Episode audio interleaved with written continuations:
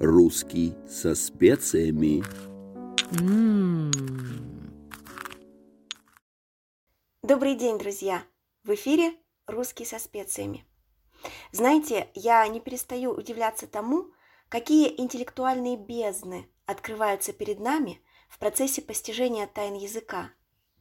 Лингвиста можно, пожалуй, сравнить с аквалангистом, который, погружаясь в океанские глубины, каждый раз с удивлением обнаруживает невиданные ранее экземпляры морской флоры и фауны. Исследователь языка также замирает в восхищении, столкнувшись с ранее неизвестным ему лингвистическим явлением. И чем больше мы узнаем о языке, тем сложнее и изысканнее становится наше представление об этом поистине уникальном феномене, не менее загадочным и непостижимым, чем океан или Вселенная. Сегодня в эфире «Русского со специями» мы поговорим о необычном языковом явлении, которое не так давно оказалось в фокусе лингвистических исследований. Почему-то порой нам кажется, что объектом пристального изучения становятся исключительно фундаментальные элементы языковой системы – звуки, слова, предложения, синтаксические конструкции – но а, от внимания ученых не может ускользнуть никакой, даже самый, казалось бы, незначительный языковой экземпляр. Вот ученые, обнаружив какую-нибудь ранее неисследованную и неописанную единицу, вооружаются методами лингвистических исследований и тут же норовят поймать необычный экземпляр, словно бабочку своим научным сачком, пристально рассматривают это явление под микроскопом, классифицируют и помещают в свои научные коллекции. Вот об одном таком редком экземпляре – мы сегодня поговорим. Русский со специями.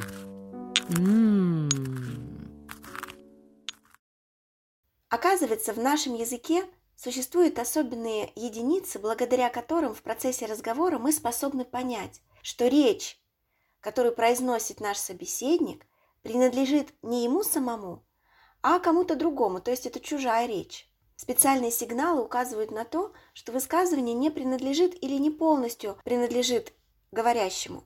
Вот об этих сигналах мы сегодня поговорим. Ученые выделяют их в особую категорию. Существует такая категория, называется категория эвиденциальности. Она служит для того, чтобы указать на роль говорящего в описываемой им ситуации. Нам в процессе общения важно понимать, видел ли наш собеседник своими глазами то, о чем говорит. Или он передает информацию из чужих слов. Или он только догадывается о, о сообщаемой информации по каким-то косвенным признакам. Эвиденциальность – это особая категория, выражающая э, степень достоверности сообщаемого, степень засвидетельствованности. В некоторых языках категория эвиденциальности выражается грамматически. Например, в болгарском языке существует особое пересказывательное наклонение. Когда говорящий использует это наклонение, то собеседник понимает, что сейчас транслируется чужая речь, не принадлежащая говорящему. Или в немецком языке там вообще существует так называемый первый конъюнктив, то есть специальная глагольная форма, которая содержит грамматические сегменты, указывающие на то, что перед нами чужая речь. Переводятся такие фразы примерно так. Он, по его словам, забыл. Ну, есть э, обычные фразы, индикатив – он забыл. То есть для выражения смысла он, по его словам, забыл, используется не вводное слово, как при переводе у нас на русский язык, да, по его словам, а специальная форма глагольная. Так выражается категория эвиденциальности в немецком языке. Водают. Но в русском языке нет таких грамматических способов указания на чужую речь. И поэтому в устной и письменной речи эту функцию выполняют разные средства. В письменной речи лексические средства, мы их называем иногда словами автора. Ну, допустим, Ваня сказал что, да, Маша считает и так далее. Кроме того, в письменной речи на чужой текст указывают кавычки, специальные пунктуационные знаки, мы используем отступы, тире для оформления диалога и так далее. А вот в устной речи для оформления чужих слов или указания на то, что слова, которые сейчас звучат, вам не принадлежат, используются особые средства. Профессор филологии Нина Давидовна Арутюнова, известный российский специалист по теоретической лингвистике, ввела в научный обиход специальный термин – ксенопоказатели. Ксенопоказатели – это маркеры чужой речи. В устном общении такими, мар... такими маркерами чаще всего выступают частицы. Мол, дескать или де, якобы. Ксенопоказатели дают собеседнику сигнал о том, что текущий фрагмент информации претерпел какие-то манипуляции, является приблизительным воспроизведением чужой речи.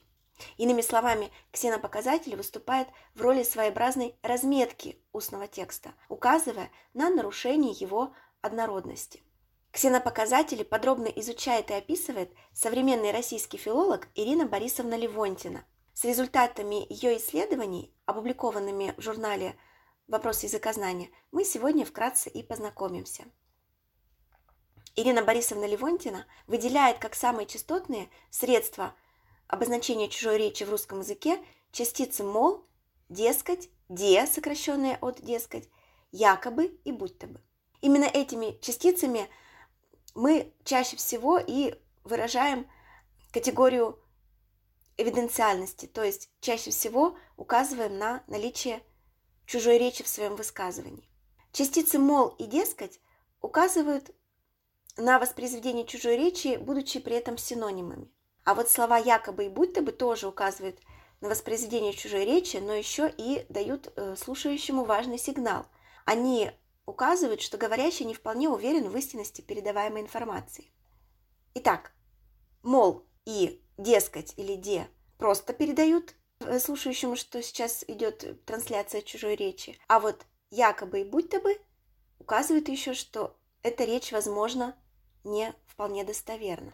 Чтобы э, как-то на примере нам понять функционирование этих элементов языковых, я предлагаю послушать маленький отрывок из стихотворения Ивана Елагина. Он пишет. «Вы говорите, якобы поэты одинаковы. Попробуйте всмотреться. По-разному отмечены. Тот пишет кровью сердца, а этот – желчью печени». Вот в этом отрывке Иван Елагин использует частицу якобы, указывающую на чужую речь, но помимо этого указания еще создается впечатление у воспринимающего этот текст, что вот эта фраза поэта одинаковая, она недостоверна, и дальше она опровергается лирическим героем, который указывает на недостоверность этой мысли и говорит, что нет, поэты не одинаковые, они пишут по-разному. Таким образом, получается, что частицы мол и якобы, выполняющие в языке, в общем-то, сходную функцию, но они не могут быть взаимозаменяемыми. Потому что якобы указывает на сомнение говорящего в истинности высказывания и сближается по функции с категорией эвиденциальности. Еще э, можно привести пример из какого-то простого диалога в разговорном стиле. Сравним два предложения. Диалог такой. А он-то почему тебе не помог? Реплика. Он говорил, что, мол, был занят. Или он говорил, что якобы был занят. Видите, когда у нас используется частица «мол», мы не сомневаемся в том, что он был занят на самом деле. А когда мы говорим частицу «якобы» используем, он говорил, что якобы был занят, то здесь звучит сомнение. Во втором случае мы понимаем, что на самом деле субъект, о котором идет речь, вовсе не был занят. И частица якобы передает уже оценку, то есть становится средством выражения субъективной модальности текста. Признаться, грамматика не моя стихия. Помимо частиц мол, дескать, якобы, будто бы, к указателю на чужую речь относится еще частица ах. Она действительно выступает в роли ксенопоказателя и означает, что субъект чья речь пересказывается, был излишне эмоционален, а говорящему эта эмоциональность кажется фальшивой и смешной. Приведем в пример диалог. Я ей говорю, дома хлеба нет, а она, ах, розы, ах, фиал. Всегда частица ах используется только в оценочной коннотации, но она недопустима для использования в нейтральном каком-то высказывании, в котором не передается оценка. Еще для передачи показателя чужой речи может быть использована частица «вот». Ну, а особенно это характерно для устной речи, конечно. Например, и тогда учительница вызывает меня к доске и говорит «давай вот, решай пример». Существуют и другие ксенопоказатели, их довольно много в нашей речи. Но интересно, что прямо на наших глазах формируется, точнее уже сформировался еще один ксенопоказатель, которого еще 50 лет назад, даже 30 лет назад не существовало. То есть где-то в 90-е годы примерно образовался еще один ксенопоказатель. Это всем известное словечко «типа». Вы знаете, наверное, мы с вами еще среди, среди слушателей нашего подкаста есть еще такие, которые помнят те времена, когда никакого типа в нашей речи вовсе не было. Сначала слово «типа» а, обозначало неточный характер чего-либо. И были частотные такие реплики. Это у нас типа свидание или это типа салют? Но постепенно функцией слова типа стало именно указание на чужую речь или чужое мнение. Например, такой диалог. Ну ладно, извини, мне работать надо. Работать? А я типа отдыхаю. Здесь слово «типа» создает иронический смысл высказывания. Собеседник считывает намек оппонента и с помощью слова «типа» проявляет свое отношение к этому намеку. Словечко «типа» очень заразное. Оно легко встраивается в любые разговорные конструкции, может присоединяться как к целому предложению, так и к любой его части. Ирина Борисовна Левонтина отмечает, что слово «типа» в современной речи постепенно переходит в разряд союза и все чаще выступает в функции союза. Например, в таком предложении. У учительницы такой вид, типа она волнуется за меня, типа ей не все равно, что из меня получится. Ну, возможно, в недалеком будущем типа перейдет в разряд союзов и уже не будет рассматриваться как частица. Вот э, прямо на наших глазах такое языковое явление формируется. Ну, дела. Еще один ксенопоказатель – частица так и так. Эта фраза Похожа на другие ксенопоказатели, выполняет ту же самую функцию, но у нее есть интересная отличительная особенность. Чаще всего так и так используют в случае, если чужая речь одобряется говорящим. Например, я ее спрашиваю, где же ты столько грибов нашла? А она мне, так и так, есть в лесу одна полянка. Так и так, помимо указания на одобрение чужой речи, может выступать и в качестве заместителя чужой речи. Быть синонимом фразы рассказывает все по порядку. Вот эту фразу «так и так» очень часто использовал в своих произведениях поэт Александр Твардовский. Например, у него есть такой отрывок из поэмы Василий Теркин. «Разговор идет между нами, и спроси я с первых слов, вы откуда родом сами? Не из наших ли краев?» Смотрит он, «А вы откуда?» Отвечаю, «Так и так, сам как раз смоленский буду. Может, думаю, земляк?» Русский со специями.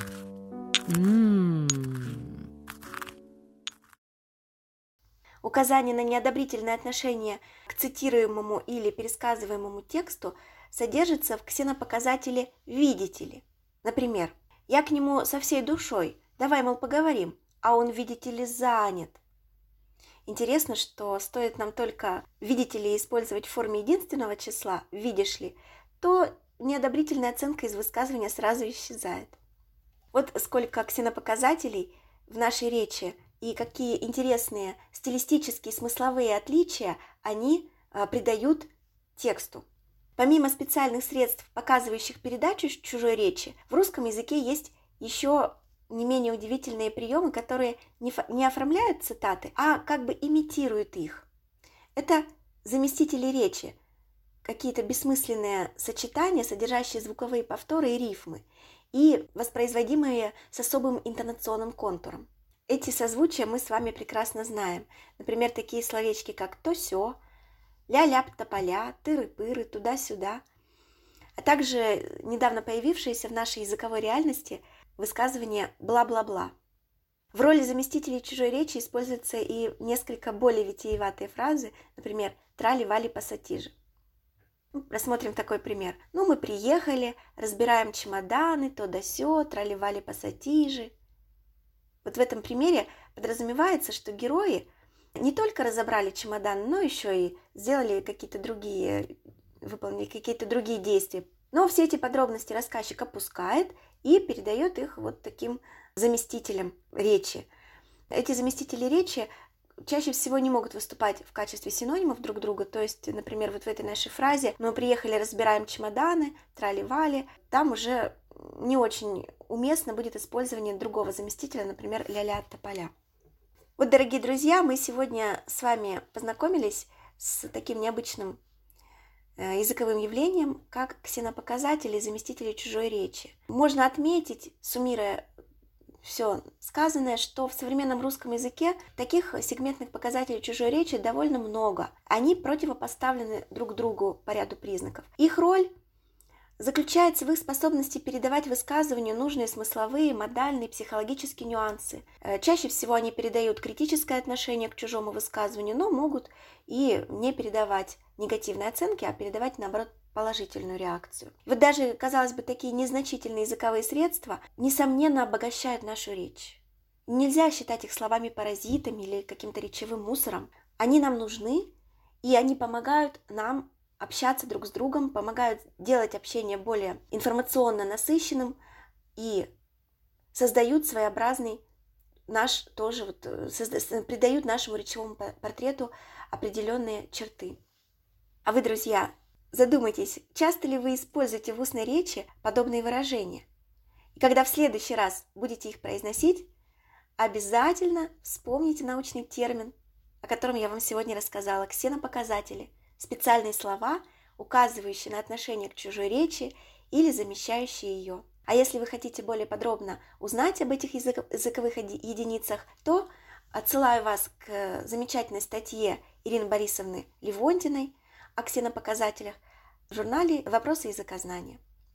Спасибо всем, кто был сегодня в студии русского со специями, слушал мою лекцию о ксенопоказателях – Надеюсь, она не показалась вам слишком скучной. Русский со специями.